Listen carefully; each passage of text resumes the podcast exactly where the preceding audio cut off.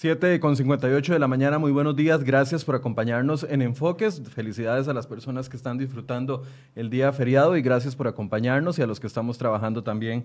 Bueno, qué dicha que hay trabajo y que podemos trabajar en esta época tan complicada. El fin de semana fue un fin de semana que lo conversaba hace pocos minutos con nuestra invitada. Cada fin de semana que pasa nos sorprenden las cifras de nuevos contagios y también de fallecidos. Este fin de semana no fue la excepción.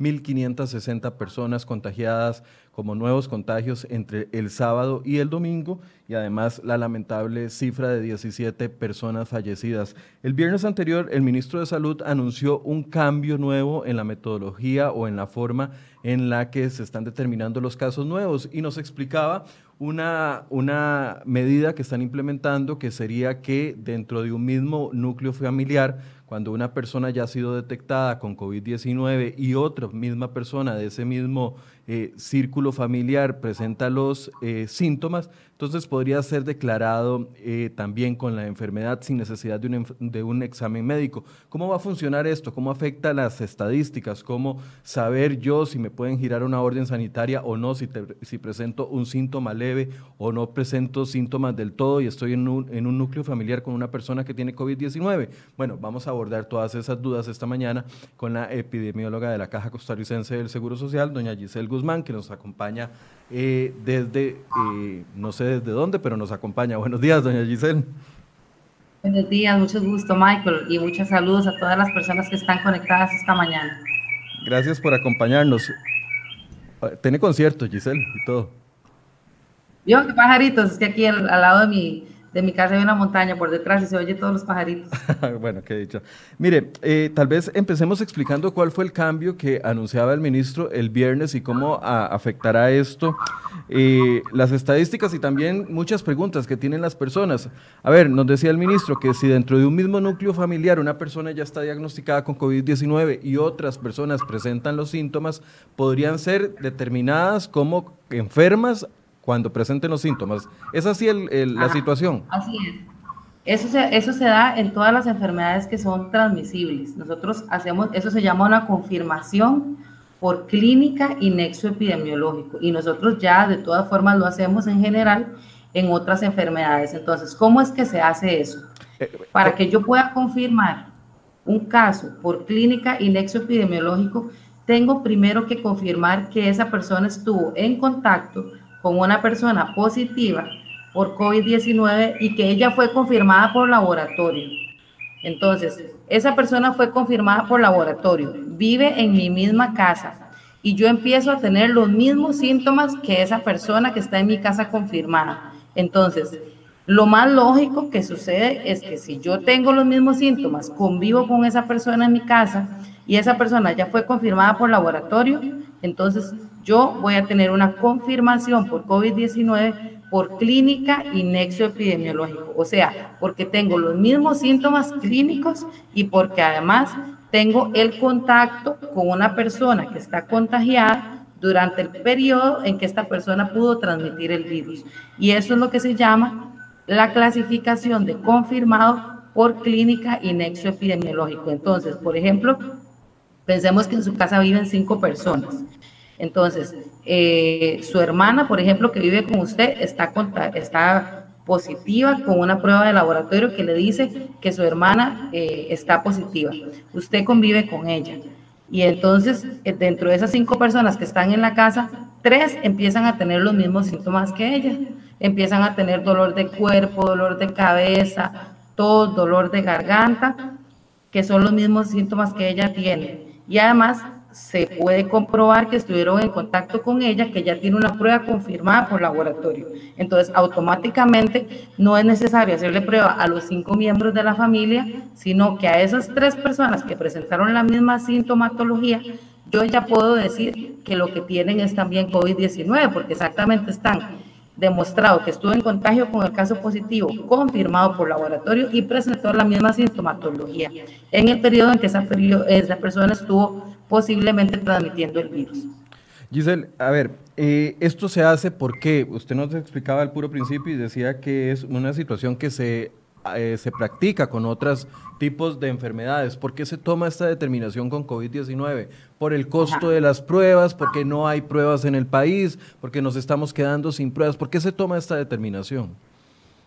En realidad, lo que sucede, Michael, es que cuando ya nosotros, en todas las enfermedades es así, no es solo por el costo de las pruebas y la capacidad de los laboratorios de las pruebas, sino que es una medida epidemiológica que se toma en todas las enfermedades. Cuando nosotros, por ejemplo, tenemos dengue, nosotros en dengue tomamos muestras, eh, por ejemplo, que yo viva en Barranca, voy a decir, ¿verdad? Que es una zona donde es, el dengue es endémico. Entonces, yo tomo unas muestras en tal barrio de Barranca y si ya yo tengo casos ahí, ya yo no tomo más muestras ahí, ya yo sé que todos los que tienen la misma sintomatología clínica es dengue. Entonces, sin embargo, me salen casos de otro barrio que yo no tengo confirmado. Voy y tomo muestras ahí. Si también me sale dengue positivo, a los demás ya no les tomo, sino que confirmo por nexo epidemiológico. Eso es una costumbre de la forma como se clasifica epidemiológicamente cuando yo tengo transmisión comunitaria de un virus. Ya son tantos, es tan masivo que yo lo que necesito es identificar nuevos focos del virus, ya sea en hogares, en espacios laborales, en comunidades, eh, donde yo empiezo a confirmar por laboratorio y cuando ya yo tengo confirmada la circulación por laboratorio en ese lugar, entonces ya lo que yo empiezo es a confirmar por nexo. ¿Qué sucede? En este momento tenemos transmisión comunitaria en el área metropolitana, sabemos la, alta contagiosidad del virus y sabemos que los mayores brotes se están dando en los focos intradomiciliares o intralaborales. ¿Qué sucede en los, en los espacios de trabajo? Michael, por ejemplo, usted trabaja ahí con un equipo, pongamos, de 10 personas y a la hora del almuerzo todos relajan las medidas y comen juntos en el comedor. Como no tienen mascarilla porque van a comer, no guardan la distancia, no limpian el entorno y no, y no se lavan las manos después de cada contacto.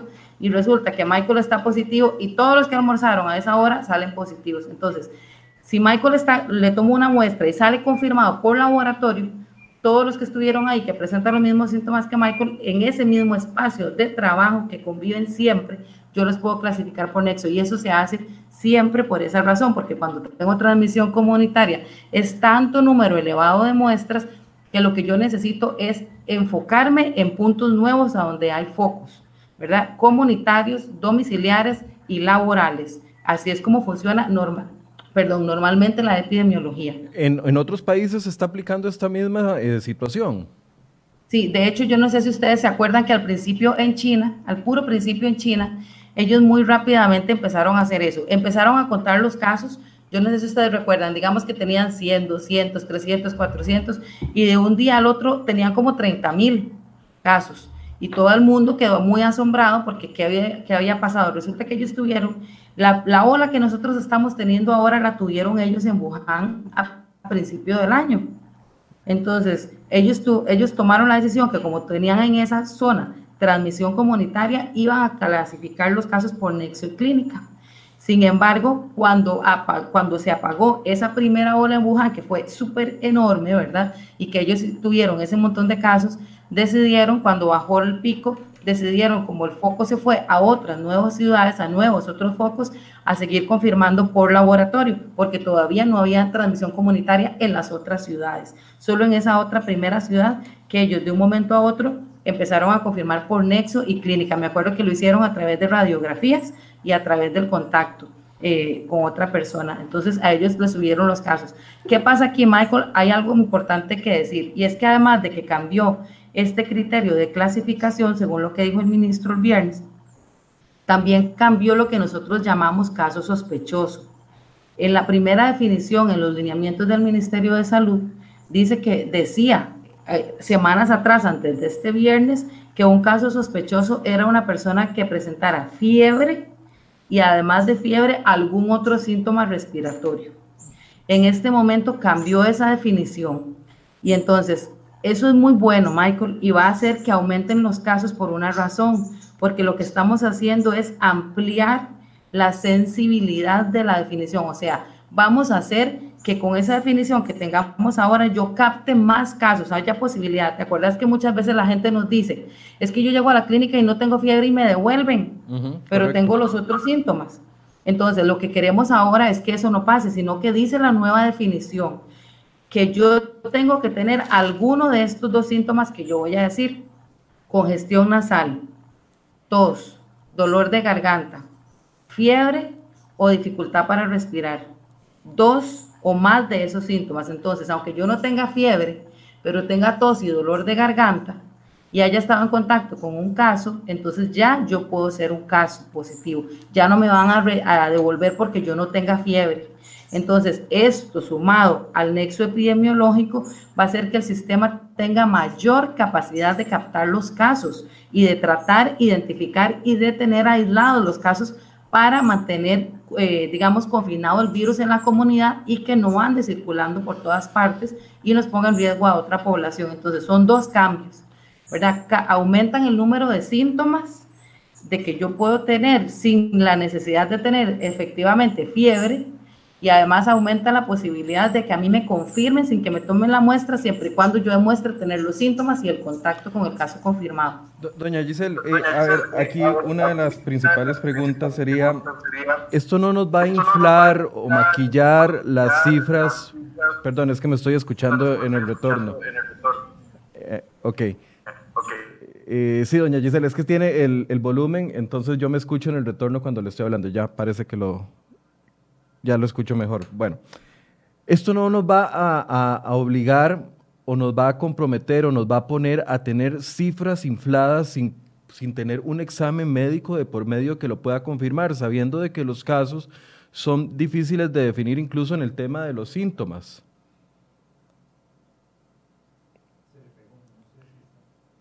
Parece que tenemos un pequeño problema, vamos a tratar de solucionarlo con doña Giselle. Tal vez si la ubicamos, compañeros.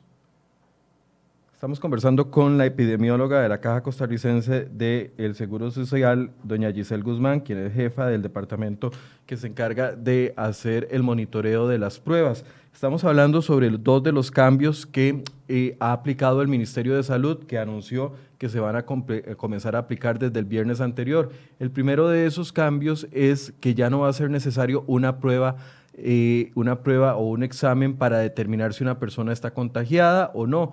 ¿Por qué se aplica esto? Bueno, según el Ministerio de Salud nos indica de que este cambio se aplica porque pueden ellos tomar la determinación de que si hay una persona diagnosticada con un examen médico dentro de una casa y otra persona de ese mismo círculo familiar presenta uno o dos síntomas, pueden catalogarlo como eh, positivo de COVID-19 sin hacerle la prueba. Nos justifica la doctora Guzmán de que esto se llama una confirmación por clínica y nexo y que es algo que se ha estado aplicando en diferentes partes del mundo. Además nos explica la doctora Guzmán de que existe una nueva terminología o una nueva descripción de lo que es caso sospechoso y nos decía que las personas que presenten congestión nasal, tos, dolor de garganta o fiebre, o dos de esos eh, eh, síntomas serían personas que podrían catalogarse ahora como caso sospechoso. Vuelve con nosotros, doña Giselle, que eh, se nos cortó un momento. Se me, cayó la llamada.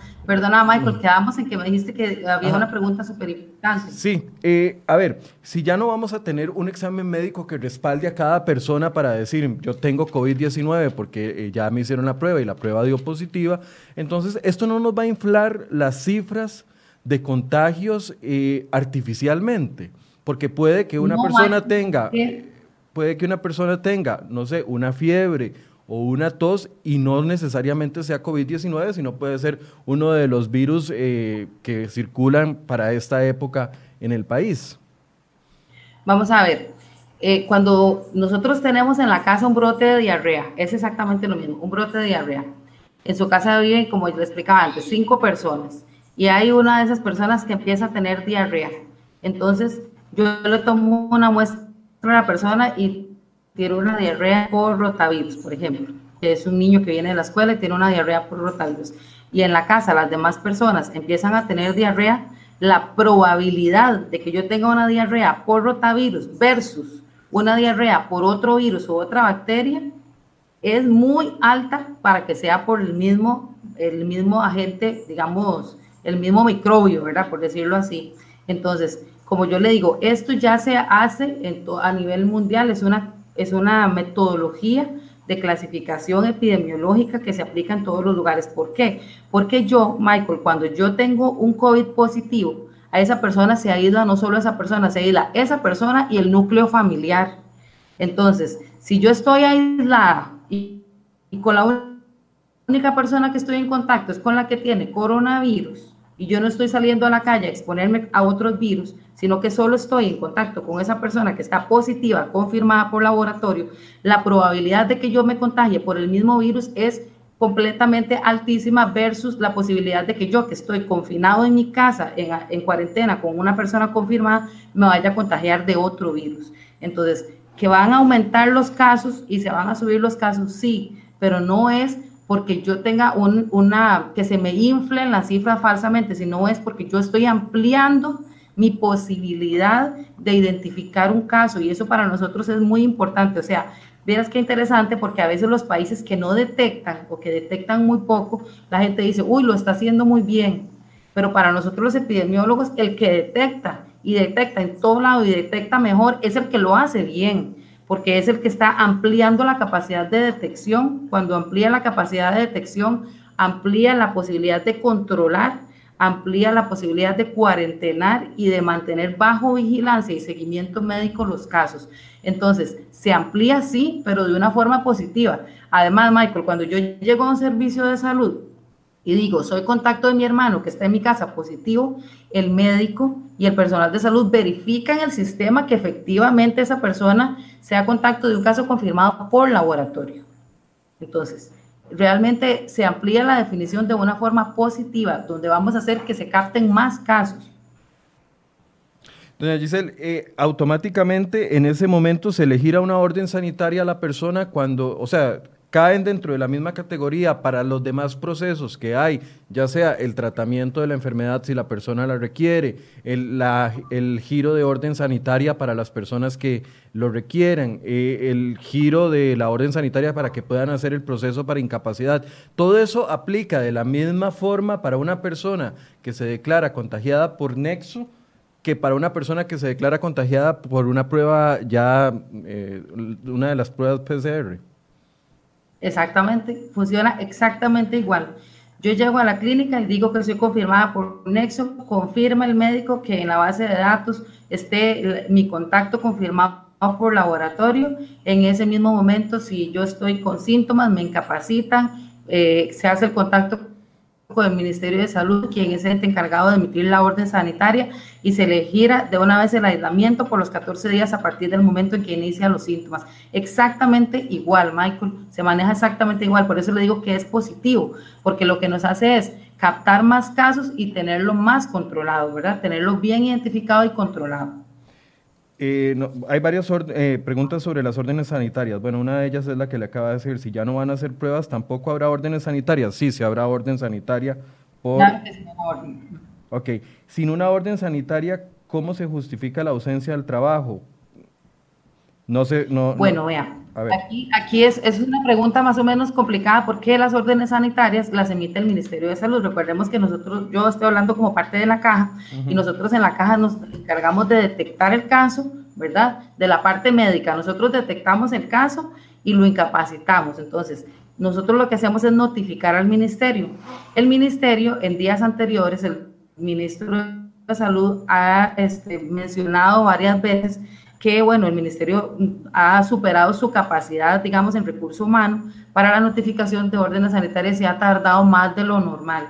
Entonces, si, esta, si la persona tiene síntomas respiratorios, está enferma y necesita la incapacidad para recuperarse, la caja le da la incapacidad cuando la persona está enferma y el ministerio en el transcurso de, de esos días donde la persona está incapacitada se contacta y le emite la orden sanitaria. Si la persona no tiene síntomas, ¿verdad? Porque hay gente que llega también y la detectamos asintomática, por alguna razón es contacto y necesitamos identificar un nuevo foco, es una persona vulnerable, son otras condiciones, pero si no tiene síntomas, hay dos opciones. El ministerio le gira la orden sanitaria, pero la caja, si el ministerio no lo ha girado la orden sanitaria, no le puede emitir una incapacidad por enfermedad porque esa persona no, no está enferma, está bien, lo que pasa es que salió positiva, ¿verdad? Entonces la empresa lo que puede hacer es darle teletrabajo a esa persona. esa persona está en condiciones de trabajar, entonces puede teletrabajar. Y en el momento en que se gira la orden sanitaria, a partir del momento en que se enfermó, la caja le da la incapacidad para justificar la ausencia en el trabajo. Doctora, eh, a ver, usted nos hablaba de que también se amplió lo del caso sospechoso. Entonces, si yo estoy en mi casa, pongamos el mismo ejemplo, si yo viviera, no sé, con, una hermana, eh, mi mamá y, una sobrina, ellas están aisladas en la casa, completamente eh, aisladas de todo lado, para que son población de riesgo. Yo soy declarado eh, por medio de examen con COVID-19, con cualquiera de los cuatro síntomas que usted nos relató, esas personas podrían ser declaradas también. Ajá, dos o más síntomas, dice la definición que puso el Ministerio de Salud.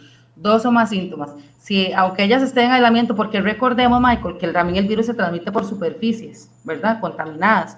O sea, yo puede ser que ellas estén totalmente aisladas de mí, pero si yo estoy contaminado y voy a la cocina y no la desinfecto bien o no, no desinfecté bien, eh, voy al baño y no lo desinfecté bien, utilizo una zona común de la casa, la sala, y no la desinfecte bien, y luego vienen esas personas ahí y tocan alguna superficie que está contaminada y se contagian, aunque no haya tenido contacto directo con usted, pero sí con las gotitas de saliva que usted dejó en las superficies por donde anduvo, entonces ellas se pudieron contagiar. Y si ellas desarrollan eh, los mismos síntomas y tienen dos de algunos de esos síntomas, los mismos síntomas que usted tuvo, entonces sí, de una vez, como ya están en aislamiento, están en contacto con la persona positiva que esa persona está en su periodo de contagiada, ¿verdad? De ser un contagiador, entonces sí, automáticamente ellas, obviamente se contactan con el servicio de salud, la caja las ve, les da la incapacidad, todo, todo, todo igual. Ok, lo único es que no le van a hacer el examen.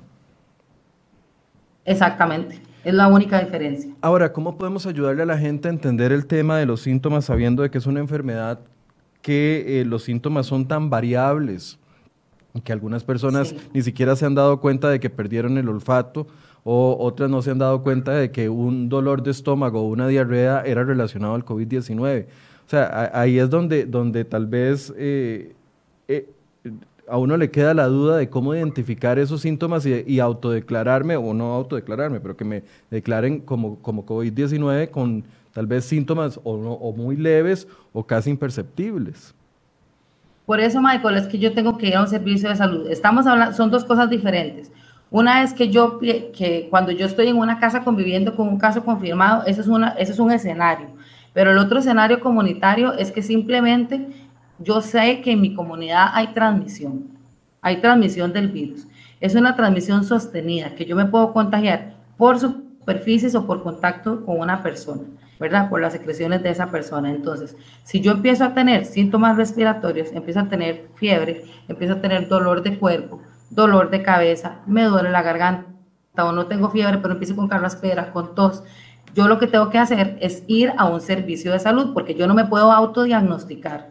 Esa confirmación por nexo epidemiológico la hace el médico y la hace cuando hay una condición intradomiciliar o intralaboral de un núcleo que ya está identificado y está en aislamiento. Pero esa otra parte yo no me puedo autodefinir como un caso. Si yo vivo en un lugar y en mi casa no hay casos, si yo tengo algunos síntomas, yo tengo que ir a un servicio de salud para que me digan y me tomen la prueba, porque en mi casa no hay casos y me tomen la prueba. Entonces son dos cosas diferentes.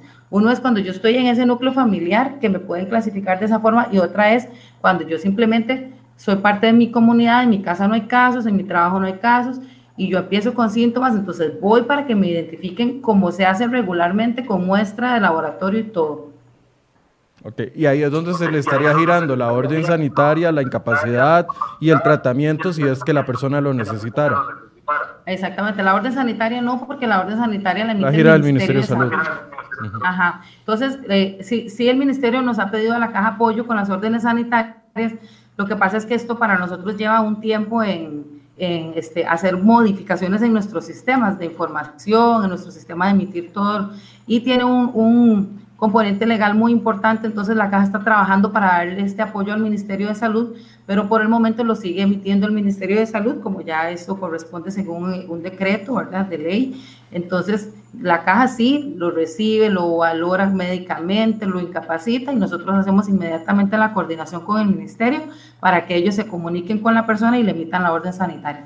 Ahora, yo puedo tener dos o tres síntomas, voy al a la caja, no sé, a Levi's o a la clínica o a, emergencias del hospital y me dicen, Michael, usted tiene congestión nasal, tiene tos, dolor de garganta, pero no es eh, COVID-19, váyase para su casa tranquilo. Ahí me pueden dar esa otra opción.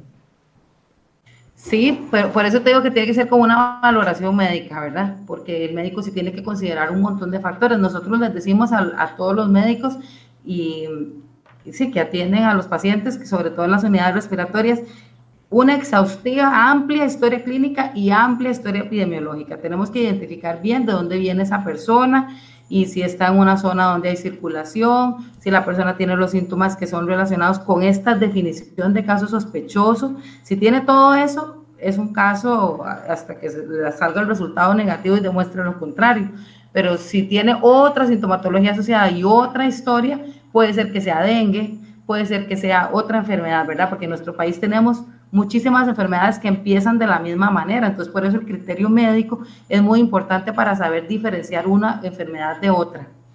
Doctora, ¿cómo va a funcionar el aislamiento eh, grupal? Y le pongo un ejemplo. Hoy yo estoy contagiado, digamos que estuviera contagiado con COVID-19 y estoy en mi casa. Pasan cuatro o cinco días ya yo tenía eh, un proceso ahí de cuatro o cinco días de, síntomas, me hacen la prueba, salgo positivo, me voy para mi casa. Eh, a los tres o cuatro días, eh, una persona de mi misma casa comienza a sentir los síntomas y lo declaran con COVID-19 por clínica Inexo. ¿Cómo funciona el aislamiento? Digamos, en mi caso, ya yo iba saliendo, pero declarar una persona dentro de mi mismo núcleo familiar con COVID-19 se extiende el aislamiento por más tiempo.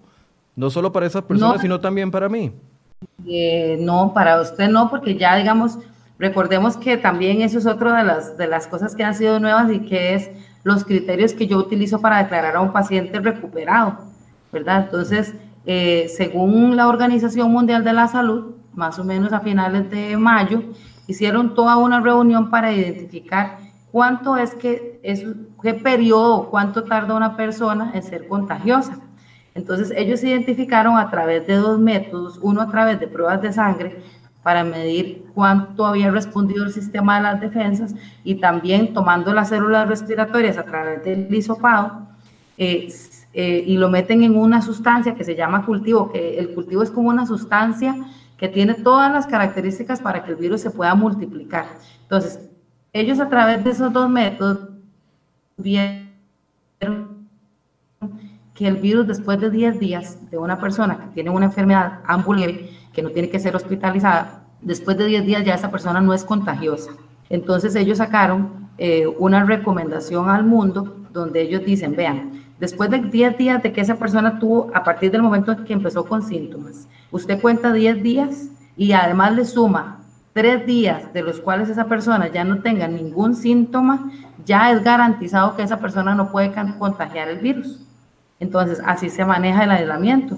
¿verdad? Si usted es una persona que yo la confirme hoy y cuando su hermana empieza con síntomas dentro de 5 días, ella, ella empieza su periodo cuando ella empieza los síntomas, pero usted que ya lleva 5 días, yo le cuento hasta el día 10 más tres días que no tenga síntomas. Entonces ya yo digo, Michael ya está libre, ya Michael no es capaz de transmitir la enfermedad, ya Michael puede este, terminar su aislamiento.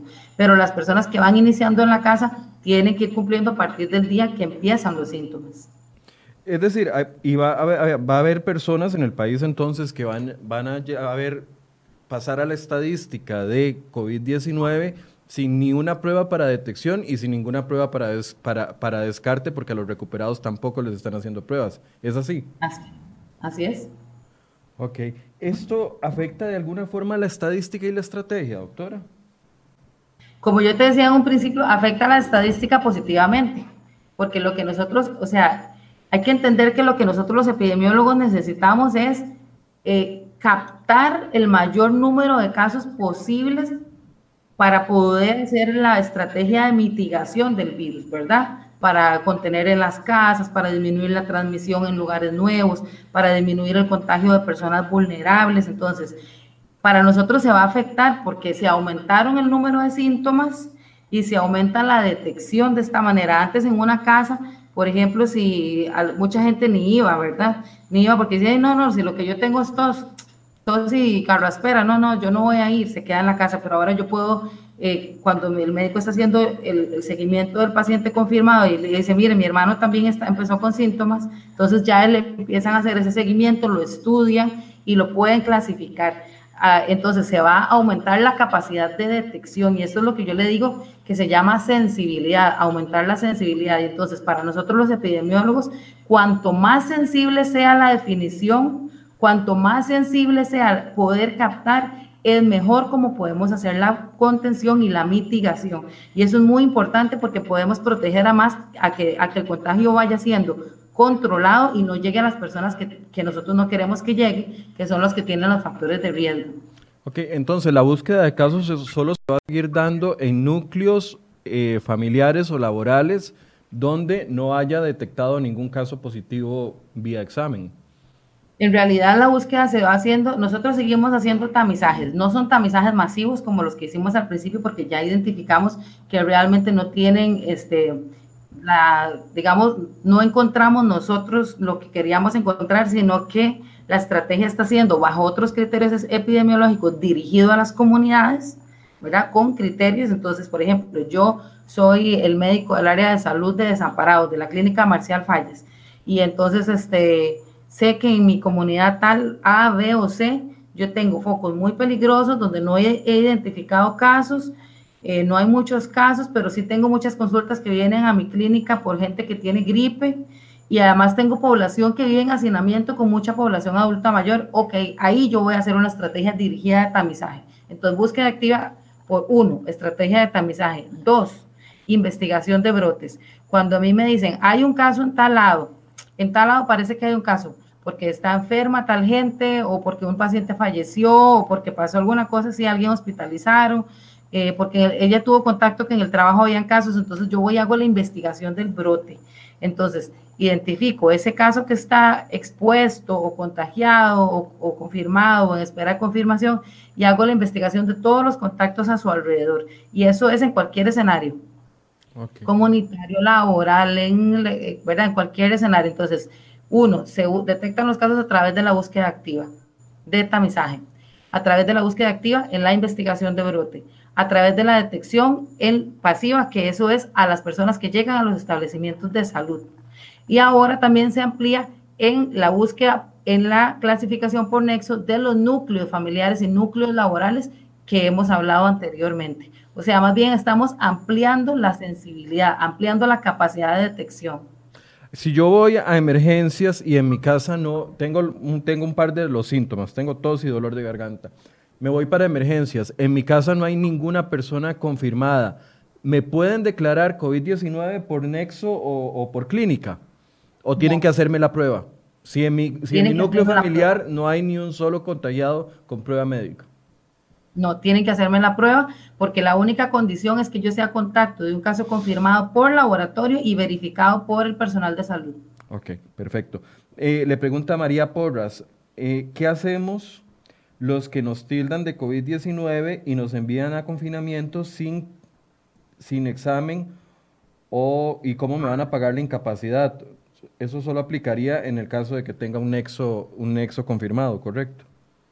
Exactamente, como Michael lo acaba de decir, tiene que haber una confirmación de que estuvo en contacto con un confirmado por laboratorio y le dan incapacidad y orden sanitario.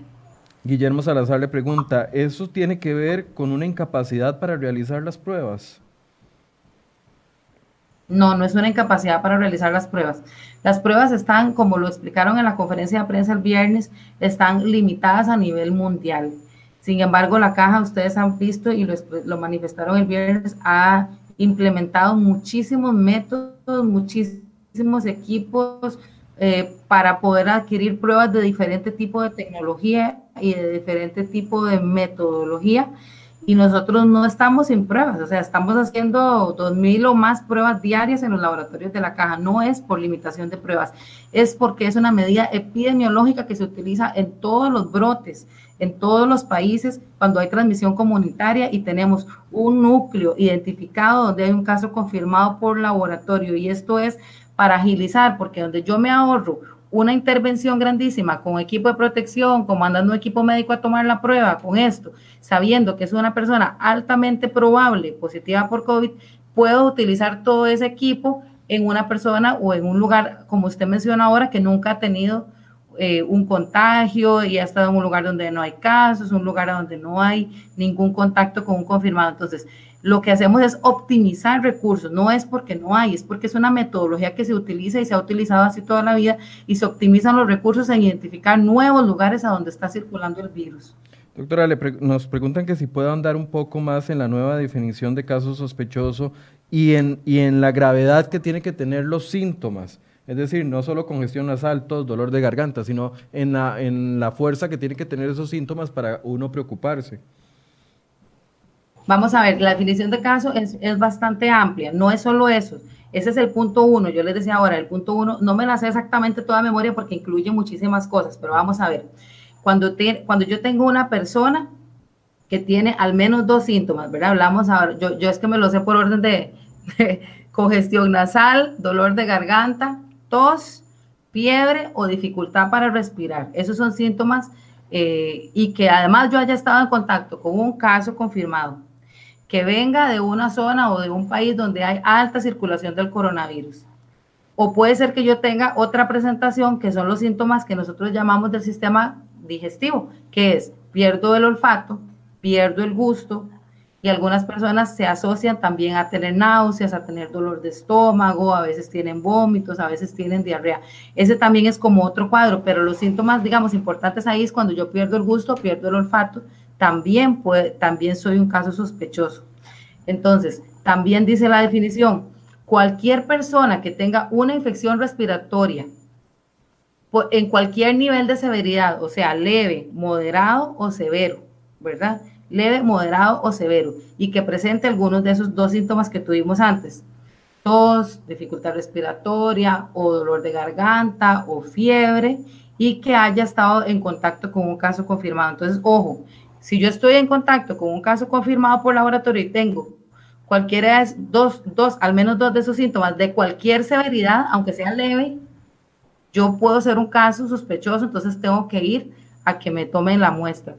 Si yo vivo dentro de esa casa, entonces está la posibilidad de que me confirme por nexo, pero si yo no vivo dentro de esa casa, vivo en otro lugar, voy a que me tomen la muestra. Entonces, no importa el nivel de severidad, importa que tenga dos de esos criterios y algún contacto de los que mencioné anteriormente. Preguntan si eh, los mocos, que, si, es cierto que el COVID-19 no produce mocos. Sí, verás que en los análisis que nosotros hemos hecho de, nuestro, de nuestros pacientes, eh, ninguno tiene como secreción nasal, como mocos, ¿verdad? Como moquera, no, más bien tienen como la nariz trancada y como una tos seca. Es lo que vemos nosotros más comúnmente. Nosotros no hemos visto más bien catarros ni, ni tos que nosotros llamamos productiva, que es con flemas. Eso nosotros no lo hemos notado. Okay. Nos preguntan qué pasa después de los 10 días. Una persona que fue declarada por Nexo tiene que esperar de alguna u otra forma un levantamiento de la medida sanitaria para poder salir y ejercer su vida normal. El viernes yo escuché al ministro de Salud, el viernes yo escuché al ministro de Salud que dice que ellos no notifican el levantamiento de la orden. Eh, eso sí, digamos, nosotros en la caja, para que la gente sepa, cuando hay un caso confirmado por clínica o nexo, cualquiera de los dos, cuando hay un caso confirmado, nosotros le damos seguimiento diario vía llamada telefónica. Si esa persona se descompensa, se empieza a empeorar y que se va sintiendo muy mal, nosotros hacemos a través de esa llamada telefónica que hace un médico, es un médico el que le hace seguimiento, identifica que hay una cosa importante, entonces se hace la valoración este, presencialmente, ya sea que el médico vaya o que traigamos al paciente al establecimiento de salud para evaluarlo clínicamente, ¿verdad? Médicamente y decidir si se queda en la casa o requiere de hospitalización, pero se sigue telefónicamente por un médico. Cuando se acaban los días, los 14 días, y ya esa persona está sin síntomas, y ha tenido al menos tres, de, tres días de estar sin síntomas, ya el médico le dice, ya, hasta aquí llegamos, usted ya, ya salió, todo bien, positivo.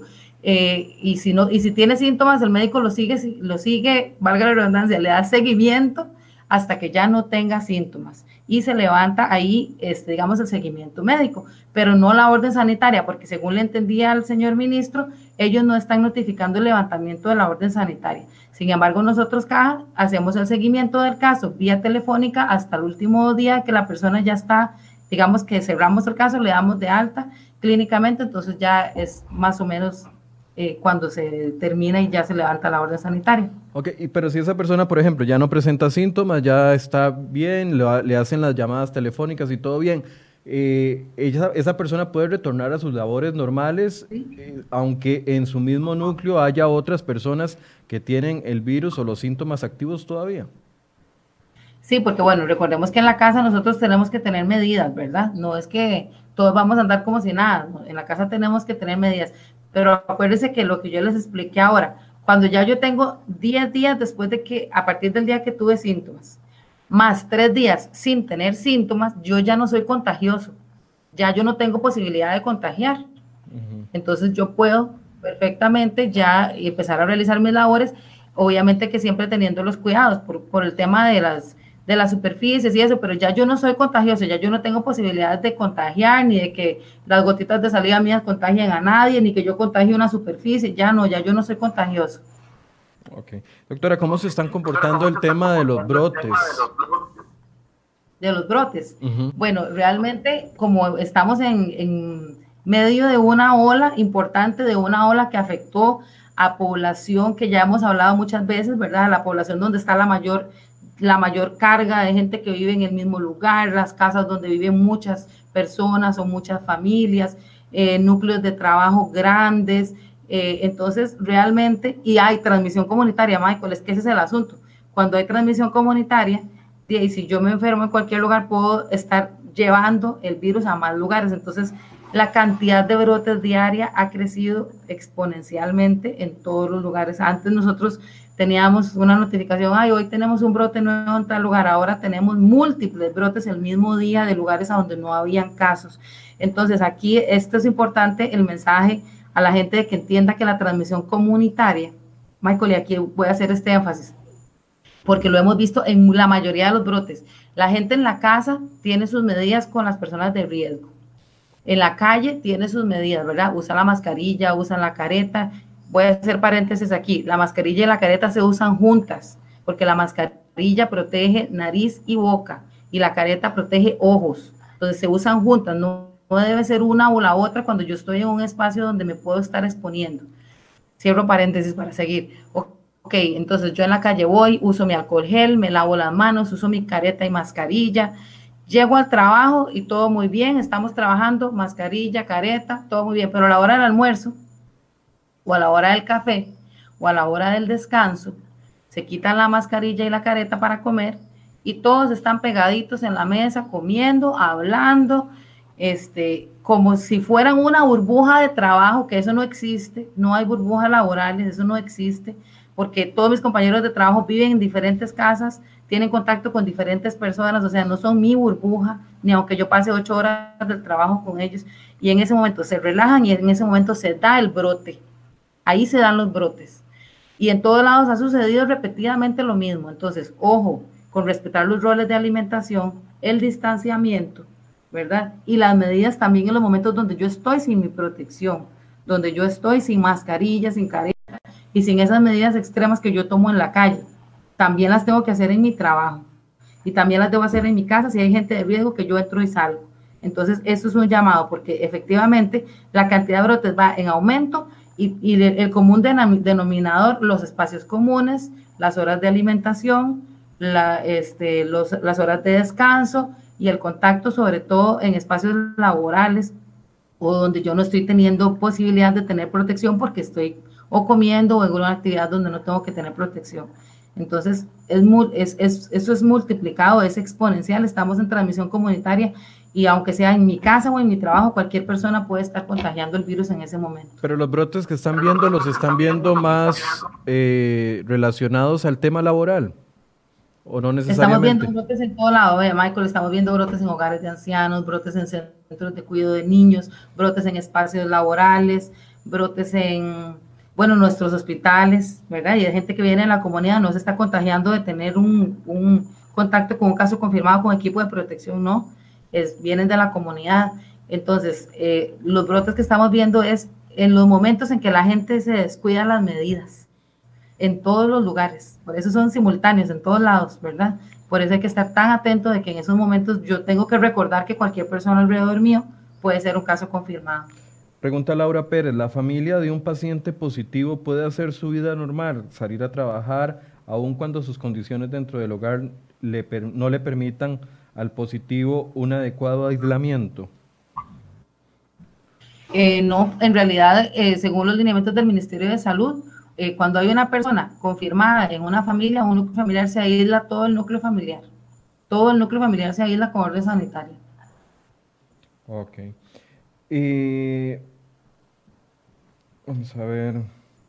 Doctora, las cifras que hemos visto los últimos días, el sábado logramos un, un lamentable nuevo récord de 931 casos, ayer domingo teníamos más de 600, en total 1560. Esas cifras eh, son reversibles ya a estas alturas de un contagio comunitario. ¿O hay que esperar a llegar eh, al, pico, al pico de la ola? Esa pregunta, ajá, esa pregunta es complicada porque, digamos, es reversible en el sentido de que yo agote la cantidad de personas que están vulnerables o susceptibles. Por ejemplo, vamos a ponerlo más sencillo. Si yo tengo una población de, voy a decir un número ahí cualquiera, de 100 mil personas en una comunidad y el virus llega a esa comunidad, lo que va a hacer el virus es que contagia a todo el mayor de números posibles hasta que ya se agota el número de personas que no se ha contagiado. Y eso se llama, se agotan los susceptibles. Entonces, cuando ya se agota esa población, el virus empieza a bajar porque ya no tiene a quién más contagiar. Entonces, no es que es reversible en números, sino es que se va agotando la cantidad de personas a que yo tengo que contagiar. Y lo que hace el virus y lo que se llaman las olas es que, ok, ya contagia a esta población de 100 mil personas. Ah, pero en esa otra comunidad que es más pequeñita, que son 3 mil, no ha llegado, pero llegó. Entonces empieza a contagiar esa nueva comunidad de personas que no se han enfermado, porque el virus lo que encuentra es personas que no tengan defensas. Eso es lo que va buscando. Entonces, eh, lo que hace el virus no es que, no, o sea, lo que pasa es que no es que sea reversible la cifra porque, porque no se van a ir dando casos, sino porque se van agotando las personas que yo, te, que yo tengo disponibles para enfermar. Eso es lo que va sucediendo. Entonces, después de que pase esta gran ola, el virus va a haber agotado una gran posibilidad de gente que tenía de enfermar, entonces va a bajar, pero se va a mover hacia las comunidades donde no había logrado encontrar esa gente disponible para contagiar y va a empezar a contagiar. Por eso es que la transmisión comunitaria es irreversible, eso sigue, avanza, avanza, avanza, avanza, hasta que el virus, lo hemos hablado en otras ocasiones, se vuelve un virus que circula como los demás virus este, respiratorios, ¿verdad? Entonces, eso es lo que pasa. ¿Qué hacemos nosotros en las medidas de mitigación? Hacer que esa aparición de casos, que ese contagio que está haciendo ese virus sea más controlado y tratar de controlar que no llegue a nuestra población de riesgo, de alto riesgo, a los viejitos, adultos mayores, los diabéticos, hipertensos, los que tienen enfermedad del corazón. Y aquí, Michael, voy a volver a hacer el llamado de atención de mantenernos saludables. Si yo soy diabético, tengo que mantener mi azúcar en un nivel normal para que si el virus me ataca, mi sistema de las defensas pueda defenderse bien de mantener mi presión arterial normal, porque si el virus me ataca, mi sistema de las defensas pueda defenderse bien. La obesidad es un factor que hemos encontrado en todos los casos hospitalizados en común, en todos los casos, eh, en, el, en, un gran porcentaje de, no en todos los hospitalizados, en la mayoría de hospitalizados. O sea, hay cuatro condiciones que están en todos los casos que, hemos, que han estado hospitalizados, UCI y fallecidos, que son la hipertensión arterial, han estado en estos cuatro grupos. La diabetes ha estado en estos cuatro grupos, la obesidad y el tabaquismo, en estos cuatro grupos. Pero ¿qué hemos encontrado? Que son maltratados, o sea, que no han tenido un tratamiento adecuado, que no están teniendo una enfermedad controlada. La obesidad y el, sobrepeso es una de las condiciones que hace que yo presente más presión alta, más diabetes y, y descontrolada. Entonces, eh, si yo bajo un poquito de peso porque me empiezo a alimentar bien, empiezo a, hacer, a ponerme en movimiento, a hacer mis actividades físicas, a hacer ejercicio, y entonces yo empiezo a tomar mis tratamientos y mantengo mi presión arterial bien y me da coronavirus, mi sistema de las defensas responde súper bien, diferente a que si lo tengo descompensado. Mm. Entonces, ojo con esto, ¿verdad? Porque el tema de, los, de las enfermedades crónicas no es que porque yo tengo una enfermedad crónica me voy a hospitalizar, no es que si yo tengo una enfermedad crónica bien controlada, voy a llevar el 94 de las personas, por cien, perdón, 94% de las personas tienen una enfermedad leve. Y dentro de ese 94% hay muchas personas que tienen enfermedades crónicas, pero muy bien controladas. No pasa nada. Pero si yo estoy muy descontrolado, la probabilidad de que tenga mi sistema inmunológico más trabajo y se complique más es más elevado el riesgo. Entonces, ojo con esto también. Es por eso que en uno de los recuentos que nos hicieron la semana pasada decía el doctor, eh, perdón, es que me enredo cuando, cuando pregunto y me escucho a mí mismo. La semana pasada cuando daban un informe de las condiciones de las personas que habían fallecido, eh, la hipertensión y la diabetes estaba en, en muchas de las personas fallecidas, pero en un porcentaje bajo. Recuerdo que la hipertensión era 19% de los fallecidos. Y, entonces uno se preguntaba, ¿por qué hipertensión y presión alta está dentro de los factores de riesgo menos eh, agresivos que la obesidad y el fumado, por ejemplo? Que claramente eso no se puede controlar. Es que lo que sucede, ajá, lo que sucede, este Michael, es que bueno, la obesidad produce un, a nivel de, de, a nivel de, los, de todos los sistemas, ¿verdad? Sistema respiratorio, digestivo, el hígado, de todos los órganos, produce dentro del cuerpo una inflamación. Una inflamación, ¿verdad? Una inflamación eh, alrededor de, las, de los órganos más importantes. Entonces, recordémonos que el coronavirus según lo que ha descrito toda la literatura científica, desencadena casca de sustancias y estoy inflamado por dentro, porque tengo esa condición de que el sobrepeso y la obesidad producen esa inflamación y también lo produce la diabetes y la hipertensión descompensadas y también lo produce el tabaquismo en mis pulmones. Entonces, si yo ya tengo esa inflamación y además me viene un virus que produce en todos mis sistemas, porque el coronavirus se llama sistémico, o sea, que afecta el sistema respiratorio, el sistema digestivo, el sistema de los riñones, el sistema, todos los sistemas. Entonces, si yo ya estoy inflamado y, me, y viene un virus que produce más inflamación, entonces la respuesta de mi organismo es diferente porque ya está de por sí, como digamos, debilitada. Entonces, por eso es que la obesidad es un tema muy importante que ha venido a salir a la luz ahora y nosotros insistimos en la gente, ok, es el momento de hacernos responsables de la salud, de ponerlos en movimiento, de empezar a hacer actividad física, de alimentarnos mejor, tratar de tener una alimentación este, más este, saludable, ¿verdad? Para poder tener mis enfermedades compensadas, bajar un poquito de peso si tengo que bajarlo y tener una respuesta mejor a este tipo de virus. Doctora, nos preguntan si ya existe evidencia de que una persona que se contagió y superó el virus no puede volverse a contagiar. Vieras que en realidad todos los estudios que hay, súper interesantes, eh, en, este momento en Suecia hay están haciendo un estudio incluso porque dicen ellos, ¿verdad? Todavía es una suposición, pero dicen ellos que incluso es posible que, la, que la, exposición, digamos, cuando yo ya me he expuesto a algún otro coronavirus respiratorio de los que circulan normalmente, este, puede ser que yo tenga algún grado de defensa eh, porque realmente no se ha visto en ningún lado reinfección, o sea, que yo me pueda infectar otra vez.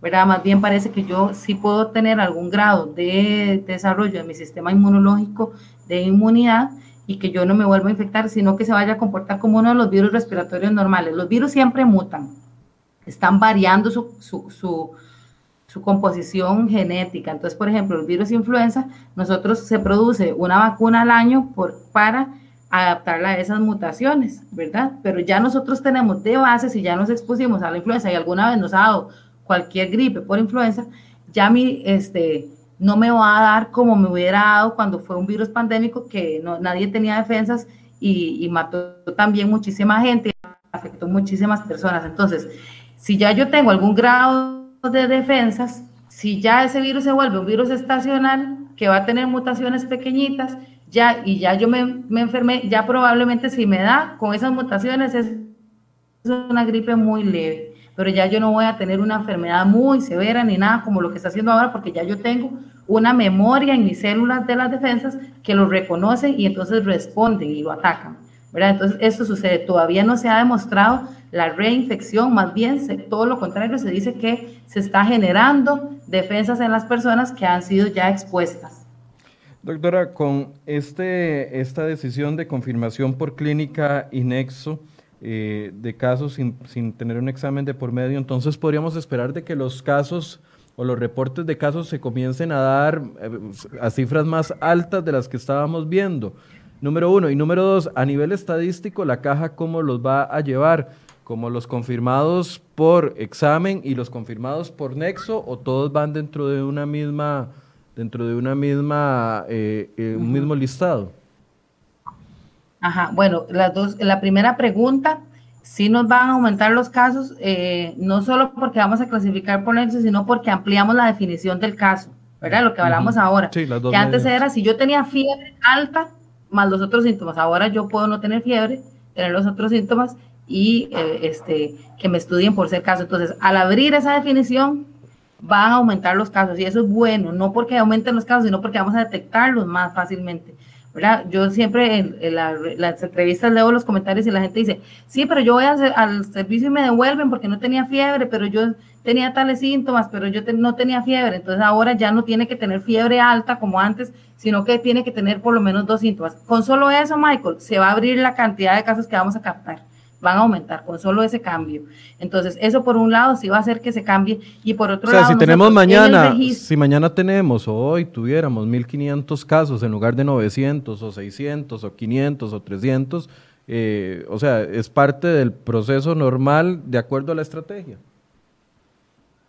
Sí, es muy probable, ¿verdad? En este momento nosotros estamos manejando siempre todavía, eso lo vamos a empezar a ver como dentro de una semana calculo yo, ¿verdad? Como dentro de una semana. Todavía en este momento no, apenas está dando esa modificación, apenas el viernes, ¿verdad? Entonces, esto, eso lo vamos a empezar a ver como en una semana. Pero con la pregunta dos que estabas diciendo, también nosotros en la caja sí estamos este, clasificando, codificando diferente eh, cuando se eh, identifica un caso por laboratorio o cuando se confirma un caso por nexo epidemiológico. Sí lo vamos a tener separado. Bueno, ya, ya los compañeros de estadística desde la semana pasada están trabajando en adaptar los sistemas para que yo como médico detecte un caso por nexo y lo pueda clasificar de una forma diferente. Entonces nosotros sí vamos a saber cuáles son confirmados por laboratorio y cuáles son confirmados por nexo epidemiológico. Don Freddy Barrantes, perdón, don Freddy, no había visto su pregunta. Por favor, pregúntele, 12 días sin síntomas, ¿ya puedo volver al trabajo? 12 días sin síntomas. Sí. Pregunta don Freddy, que si tiene 12 días sin síntomas, que si ya oh. puede volver al trabajo. Sí, sí. Eh, tiene que tener, si ya tiene 12 días sin síntomas, claro, o sea, tiene que tener dos criterios. 10 días, cumplir 10 días mínimos a partir de que, de que tuvo síntomas, ¿verdad? 10 días mínimos, más que en los tres últimos días haya sido sin síntomas. Entonces, eh, probablemente son 13 días y los últimos tres asintomáticos tiene que tener esas dos condiciones. Ok, si ya lleva 12 Si ya tiene esas dos condiciones, si esos, 12 días son sin síntomas, pero además ya tenía 10 o tenía otros más, ya totalmente puede volver al trabajo. Ok, una persona nos está escribiendo, dice que es patrono de una persona confirmada con COVID-19 por examen. Le hicieron el examen, la confirmaron a esta persona y le mandaron la orden sanitaria por, 10 por 14 días dice que está incapacitado. El que está hablándome es el patrono. Pero dice que ahora a esa persona, a su empleado, dentro de la misma casa le encontraron por examen también a otra persona contagiada. Entonces que al primero sí le extendieron la orden sanitaria por los días en los que se le está extendiendo la orden sanitaria al segundo. No sé si me logro explicar lo que le pregunté antes, que si una persona dentro de la misma casa, pero dice que no es como usted eh, lo planteó, que al menos en este caso le están extendiendo a la misma persona la orden sanitaria por más días. ¿Eso es normal? ¿Es un caso excepcional o, lo, eh, maneja la información? A ver, ahí, digamos, ahí según los criterios que yo les expliqué, que están en los lineamientos del Ministerio de Salud, dice, hay dos cosas ahí que hay que tomar en cuenta, ¿verdad? Acordémonos que la orden sanitaria es, es competencia del ministerio. Entonces ellos tienen los criterios para tomar la orden, para poner o quitar la orden sanitaria. Entonces vamos a ver, tiene que haber dos criterios. Cuando hay un caso, se aísla todo el núcleo familiar. Creo que bajo este criterio le están volviendo a ampliar la, le están ampliando la orden sanitaria a esa persona. Sin embargo, está el otro criterio ahora del, del, recuperado, ¿verdad? Entonces, yo creo que la persona tiene que plantearle a los compañeros del Ministerio de Salud estos dos criterios para que el ministerio tome la decisión, porque eso también depende mucho de, de algunas otras características, ¿verdad?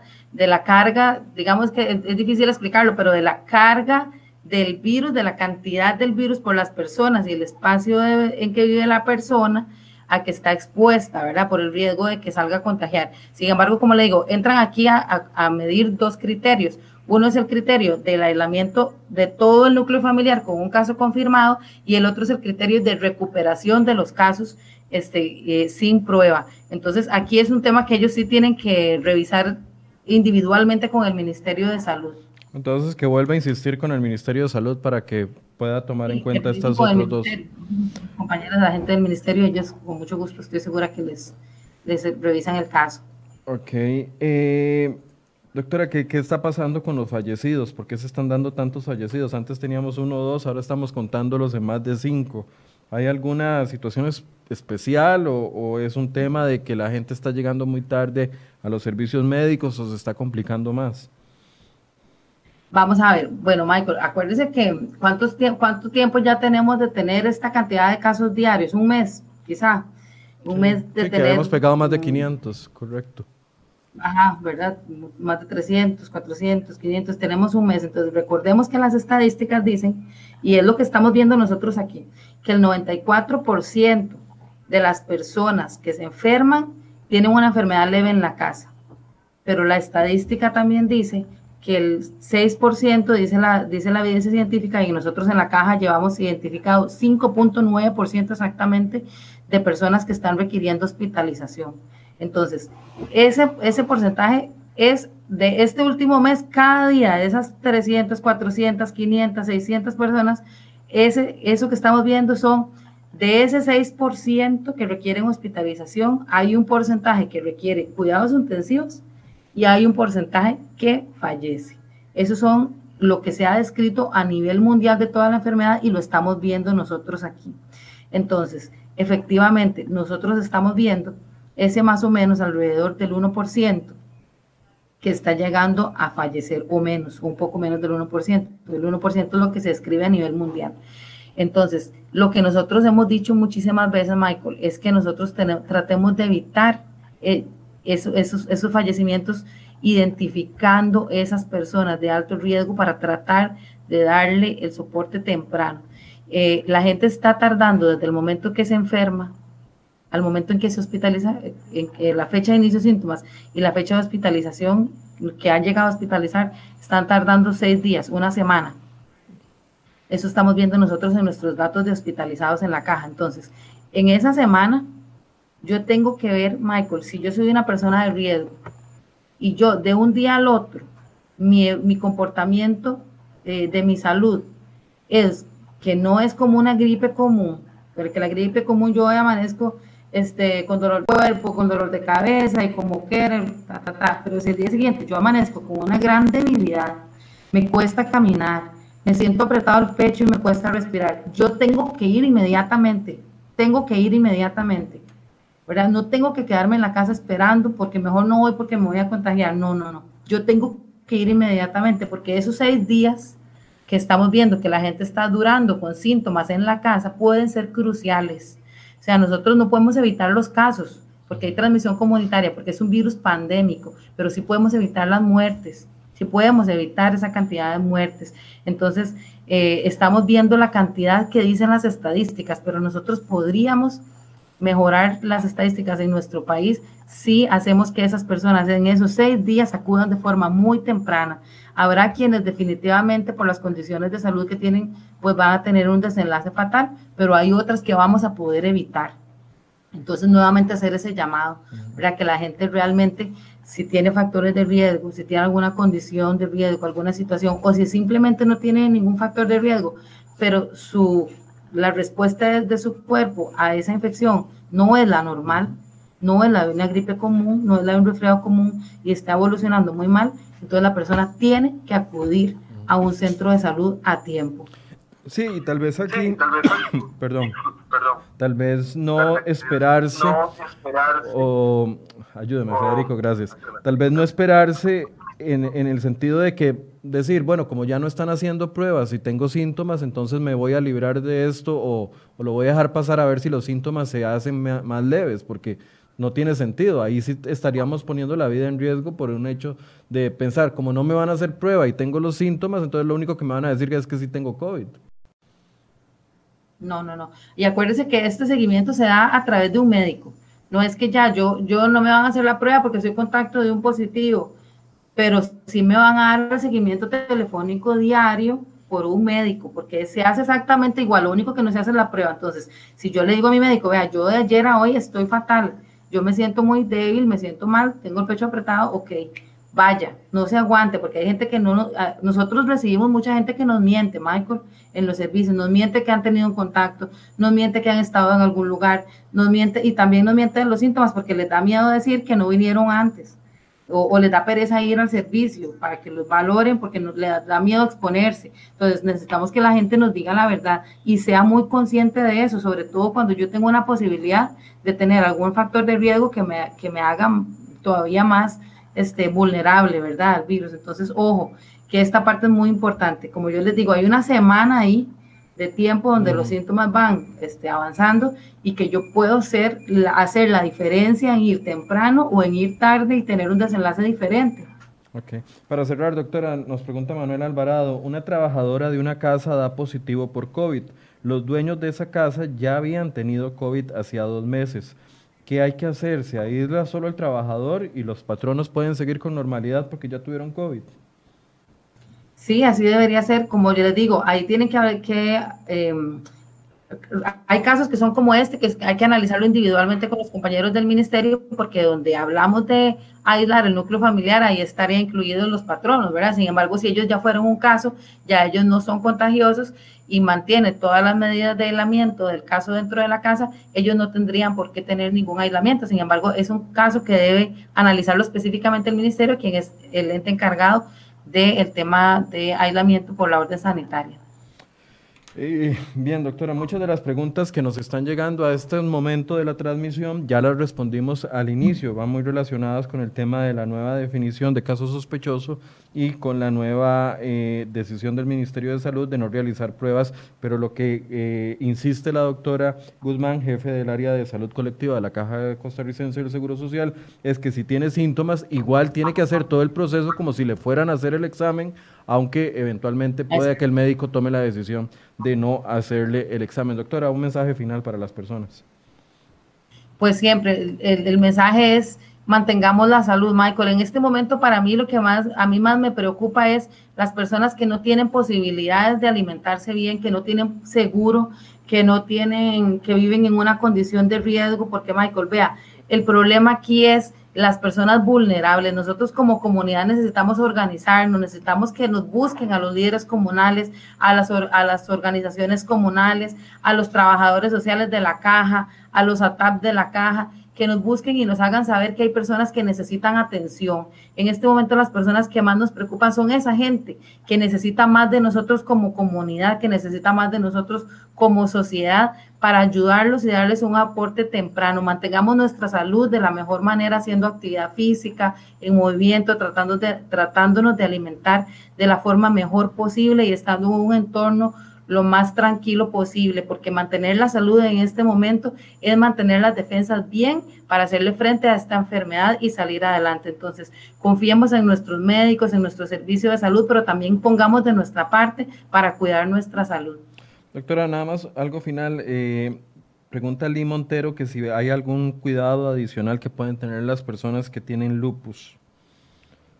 Aparte pues en realidad, Michael, esta, eh, en realidad es esto mismo, ¿verdad? Eh, tener su sistema inmunológico para mantener su enfermedad compensada es, es la mejor cura, ¿verdad? La alimentación, el tratamiento médico, la actividad física y el estar, ojalá, lo más separado posible de, de, ambientes donde haya aglomeraciones y donde yo me pueda exponer al virus. Pero si yo me mantengo saludable y tengo mi enfermedad compensada, probablemente mi respuesta va a ser buena al virus. Bien, le agradecemos mucho a la doctora Giselle Guzmán, eh, jefa del área de salud colectiva de la Caja Costarricense del Seguro Social, quien es el departamento que ha estado a cargo de las pruebas eh, durante este proceso de pandemia. Vamos a darle seguimiento. Si tienen más preguntas, como les decía, al principio muchas de las preguntas ya fueron respondidas. Si no, pueden enviarnos las preguntas a enfoques.com y en los próximos espacios que generemos esta semana vamos a buscarle las respuestas por parte de las autoridades. Muchas gracias, doña Giselle. Con muchísimo gusto, que tengan buenos días. Y también muchas gracias a ustedes por su compañía. Los esperamos mañana a las 8 de la mañana con más de Enfoques.